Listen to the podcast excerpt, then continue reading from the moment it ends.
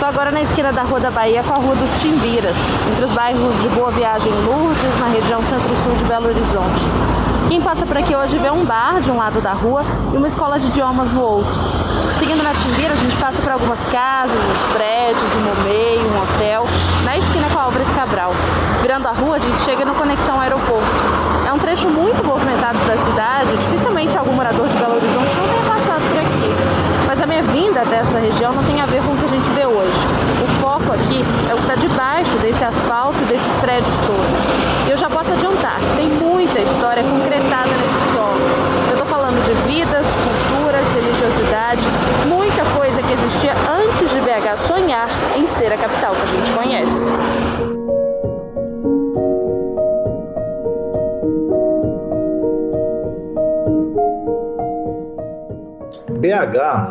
ela já surgiu dos escombros do Arraial do Curral del Rei. A construção da cidade ela foi projetada é, passando, asfaltando e construindo, desenvolvendo em cima de toda uma história, de todo um povo. Belo Horizonte arrasou o Curral del Rei, né? a cidade pré-existente né? e, a, e, a, e as comunidades que aqui moravam. Né?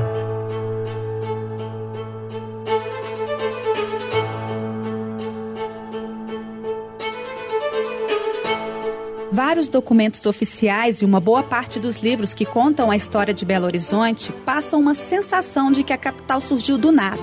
No site do governo do estado, por exemplo, um texto que fala sobre a origem da cidade já começa assim: abre aspas. A cidade de Belo Horizonte, capital de Minas Gerais, tem história recente, num estado de antigas tradições. Foi fundada em 12 de dezembro de 1897, cerca de 150 anos após a criação da primeira cidade mineira, Mariana Fecha aspas. Depois, o texto segue contextualizando que a área tinha sido povoada antes e que em 1707 aqui era chamado de Curral del Rei. Aí, em 1893, uma lei determinou que a capital, então em Ouro Preto, passaria a ser Belo Horizonte. E aí, abre aspas de novo, a cidade foi construída de forma planejada, inspirada nos moldes urbanos de Paris e Washington. Fecha aspas. Percebam que tem um hiato enorme entre o antigo Curral del Rei e a tal capital moderna. Eu sou Tatiana Lagoa e já trago logo aqui no início a pergunta sobre o que e quem os tratores da comissão construtora da nova capital passaram.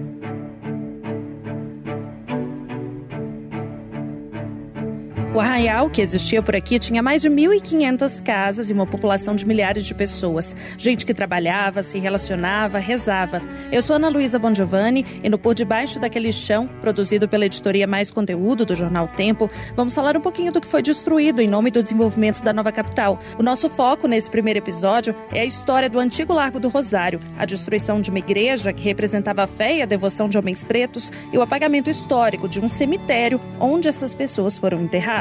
Ela foi inaugurada em 1819 e quando chega a comissão construtora decide pela demolição dessa capela. As pessoas que frequentavam aquela antiga capela eram exatamente as pessoas ligadas à Irmandade de Nossa Senhora do Rosário, os habitantes da cidade, os moradores do antigo arraial, né? mas principalmente as pessoas ligadas a essa Irmandade de Nossa Senhora do Rosário dos Homens Pretos.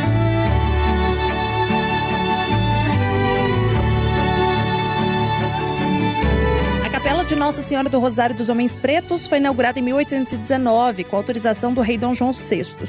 Por décadas, foi esse o espaço onde os integrantes da Irmandade demonstravam sua devoção a Nossa Senhora do Rosário e onde eles eram enterrados.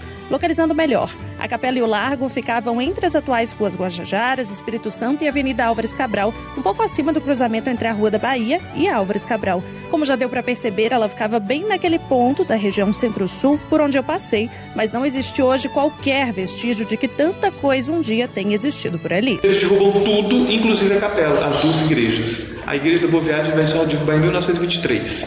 Mas a igrejinha do Rosário, eles destroem ela em 1897. E ela tinha um cemitério. A igreja, e em torno dela tinha um cemitério. Eles então derrubam tudo e não tiram os corpos de lá. Os corpos ficam lá. O padre Mauro Luiz da Silva é um dos pesquisadores que tem buscado vestígios do antigo Curral del Rei, extinto há 124 anos, para completar a história de Belo Horizonte.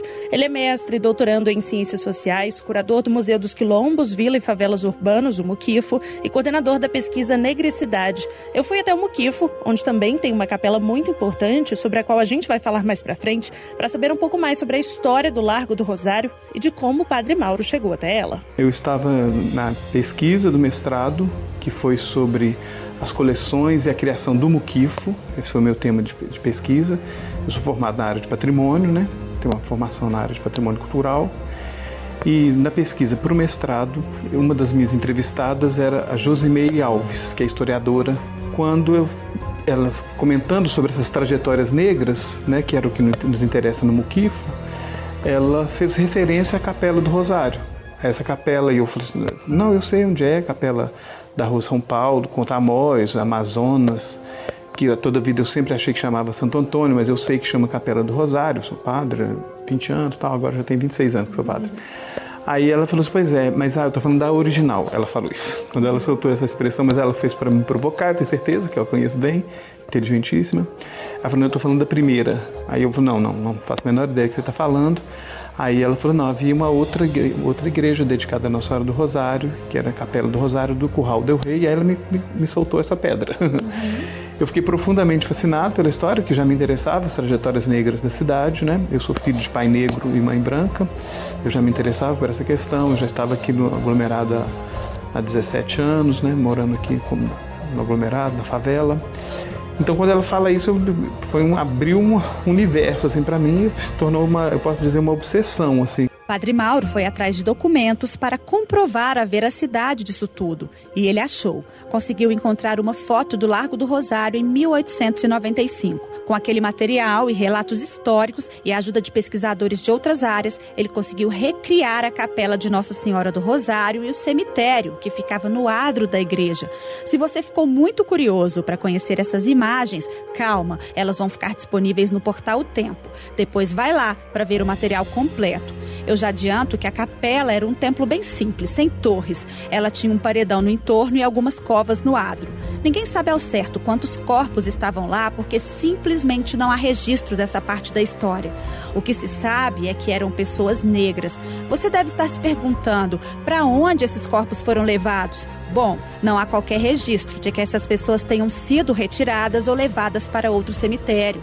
Agora, quem são, o que fizeram ao longo da vida e se deixaram descendentes, vamos saber no futuro. Ou não. Vai depender do decorrer das pesquisas e de uma boa dose de sorte para que os registros não tenham sido totalmente eliminados pelos mesmos tratores que derrubaram o povoado em nome do que chamavam de desenvolvimento.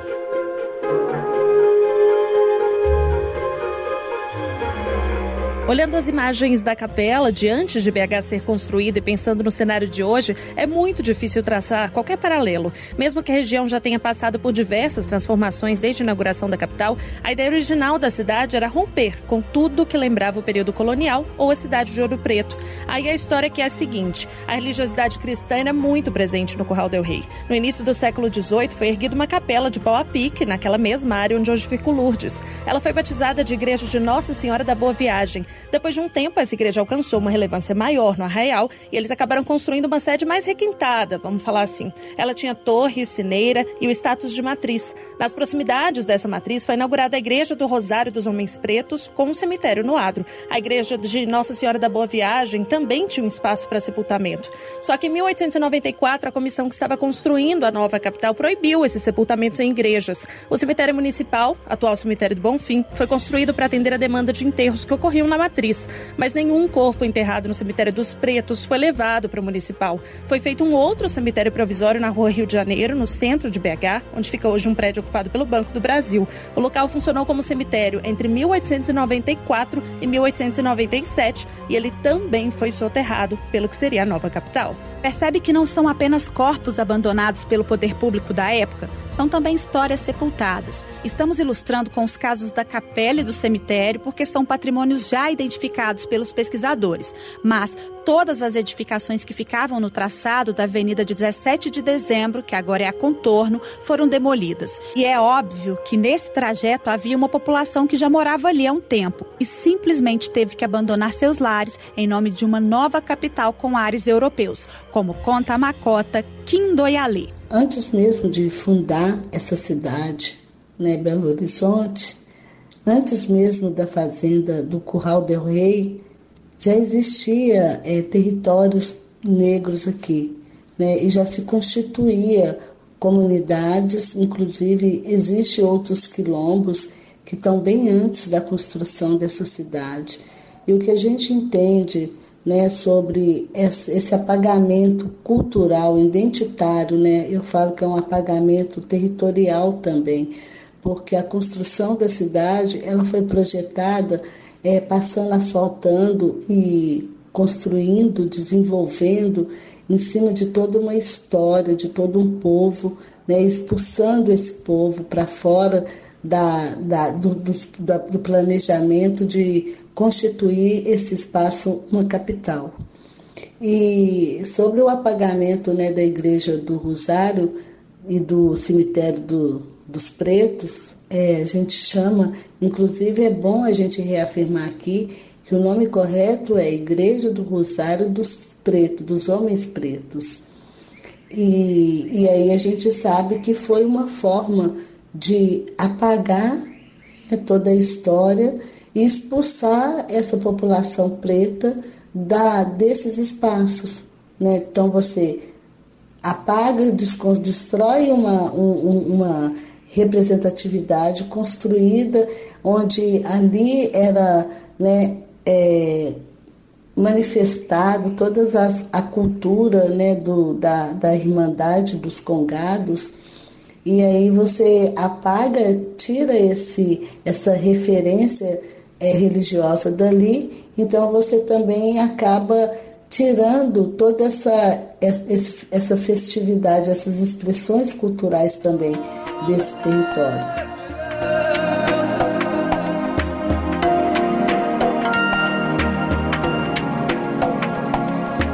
É uma referência negra e líder religiosa aqui em Belo Horizonte. Tem como nome de registro Cássia Cristina da Silva, mas no terreiro de Candomblé ela recebeu um novo nome aos 15 anos. Hoje, aos 51, é uma das pessoas que buscam resgatar a história da população negra belo-horizontina. O que ela conta com base na vivência, o professor e pesquisador Alessandro Borsagli confirma. BH, ela já surgiu dos escombros do Arraial do Curral del Rei, né? Não é à toa que Belo Horizonte é uma cidade de construções e, de demolições constantes, né? Ela já nasceu dos escombros, foi erguida é, no estilo eclético.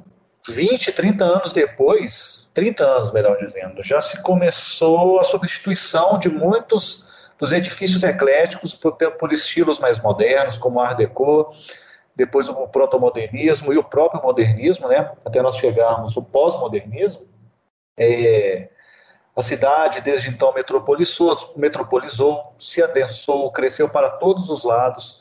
E é, em meio a esse processo de evolução urbana, ela foi sendo desconstruída e construída continuamente, até a atualidade, né? Que ainda, na, na, atualidade agora, inclusive, nós temos muitas demolições desses edifícios do estilo moderno. Agora eles estão sendo demolidos, eles estão sendo substituídos agora por edifícios mais modernos. É, uma, é o que eu gosto de chamar de paisagem pasteurizada, que é o que Belo Horizonte virou. Um outro ponto precisa ser levado em consideração. Lembra que eu disse que todas as edificações que ficavam no entorno da contorno foram demolidas? Mas teve uma exceção. Só mantiveram de pé a matriz de Nossa Senhora da Boa Viagem. E mais tarde, na década de 1920, ela foi substituída pela atual. Mas e a igreja da Nossa Senhora do Rosário simplesmente deixou de existir em Belo Horizonte? Aí é que está. Foi construída uma capela em substituição na Avenida Amazonas, nas proximidades das ruas São Paulo e Tamoios. Só que a nova igreja não pertence mais à Irmandade Irmandade de Nossa Senhora do Rosário. O templo passou a ser de propriedade da Arquidiocese de Belo Horizonte. O lugar agora é conhecido na cidade como Capela Santo Antônio, porque a Diocese cedeu os direitos de uso para o orfanato de Santo Antônio. Macota Quindoyalê explica que esse desfecho é sinal de um apagamento da cultura afro na igreja.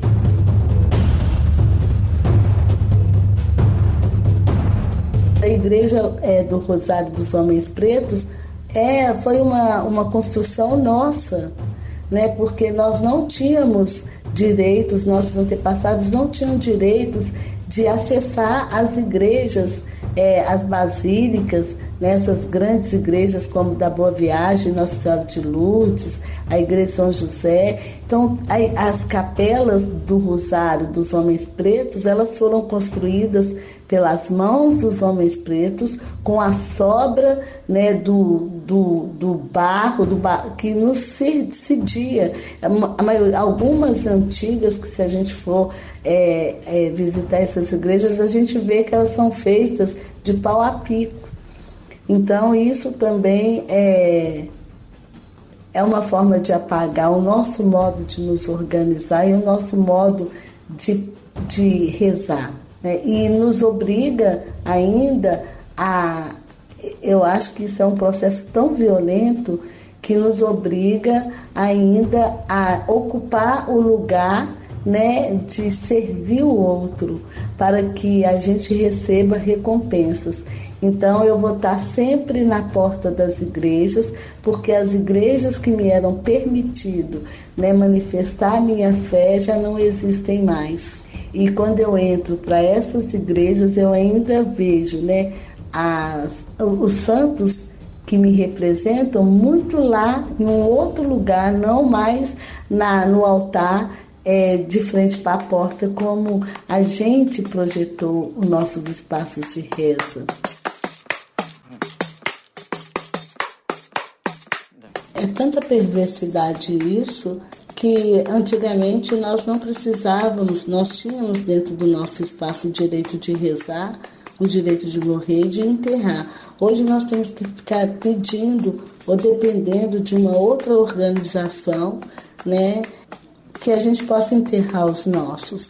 E ainda a gente ainda muito é proibido de praticar os nossos rituais, os nossos ritos fúnebres porque eles não podemos fazer isso nos espaços é, cedidos por eles.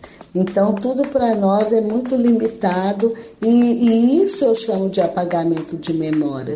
Isso eu chamo de apagamento cultural, porque quando você não pode mais é, praticar os seus rituais, a sua cultura, as suas tradições, você começa então a não mais, não tem como você repassar, transmitir esses saberes. Eles não foram registrados, não foram inscritos e o pouco que se tiveram foram apagados, queimados. E assim a gente segue né, nesse processo. Em pleno século XXI, hoje a gente ainda vê um absurdo é, guardas é, de congados sendo proibidas de entrar dentro das igrejas dos rosários, do rosário dos homens negros, dos homens pretos. É uma, uma falta de compreensão dessa destruição cultural, porque se a igreja foi né, construída, Nossa Senhora do Rosário dos Homens Pretos, o próprio nome já diz Senhora do Rosário dos Homens Pretos, foram construídas essas capelas e dessas capelas migraram com essa santidade para dentro das igrejas e hoje e aí nos proíbe de manifestar a nossa fé diante da Senhora do Rosário. Nós procuramos a Arquidiocese de Belo Horizonte para saber o posicionamento da Igreja Católica sobre essa queixa. Em nota, nos disseram que não há orientação da Arquidiocese de Belo Horizonte para que sejam suprimidas tradições dos cristãos católicos negros. Ao contrário, há uma valorização da religiosidade popular com o reconhecimento de seus grupos e líderes. Fecha aspas. E reforça ainda que as primeiras igrejas aqui de BH reuniam todos os fiéis que habitavam a cidade recém-inaugurada, sem qualquer diretriz da igreja para exclusões. De qualquer forma, agora existe uma tentativa de resgate dessa história apagada da população negra. O Padre Mauro protocolou na Fundação Municipal de Cultura um relatório técnico pedindo para que o Largo do Rosário seja registrado como patrimônio imaterial. O processo está em andamento, deve chegar a um desfecho em 2022, segundo o historiador e coordenador da Política de Patrimônio Imaterial da Diretoria de Patrimônio Cultural e Arquivo Público da Fundação Municipal de Cultura, Alan Pires. Nós estamos aí numa fase de estudos que é de análise, né, e reuniões de informações históricas e culturais sobre o lugar, né, sobre o sentido desse lugar hoje na atualidade, qual é a relevância e o impacto é, desse lugar hoje para a cultura da cidade, para a comunidade negra. Né. E a perspectiva é que ainda no primeiro semestre de 2022 nós possamos apresentar esse dossiê ao Conselho Deliberativo do Patrimônio é, é, de Belo Horizonte para que possa ser deliberado pelo registro ou não do espaço. o sangue da minha guarnição, deixar o chão vermelho. Cidades crescerão em cima de mil cemitérios, que renascerão em guerras até que se cobre o preço. Toda canção do meu amor. Esse foi o primeiro episódio do podcast Por Debaixo daquele Chão, produzido pela editoria Mais Conteúdo do jornal O Tempo, para o aniversário de 124 anos de Belo Horizonte, celebrado no dia 12 de dezembro de 2021. No segundo capítulo, a gente fala mais sobre as pessoas que foram retiradas das partes mais caras da capital, de como o processo de urbanização favoreceu o desenvolvimento da periferia e de como essas pessoas hoje resistem a esse processo que continua rolando. Na trilha para Vila Rica. Ah, tomar todo o ouro que eu preciso. Saquear engenhos no caminho. Matar os soldados do rei gringo e nunca poupar um sertanista. É disso que eu chamo cobrar o quinto. Hum. Com coordenação de Keila Ariadne e sonorização de Dilmar Caetano, o Mais Podcast tem oferecimento do Sebrae e da Gerdau. Nós tivemos baixas incontáveis. Real já foi uma revolução, já foi uma comunidade. Por cima de sangue derramado, já fomos quilombos e cidades.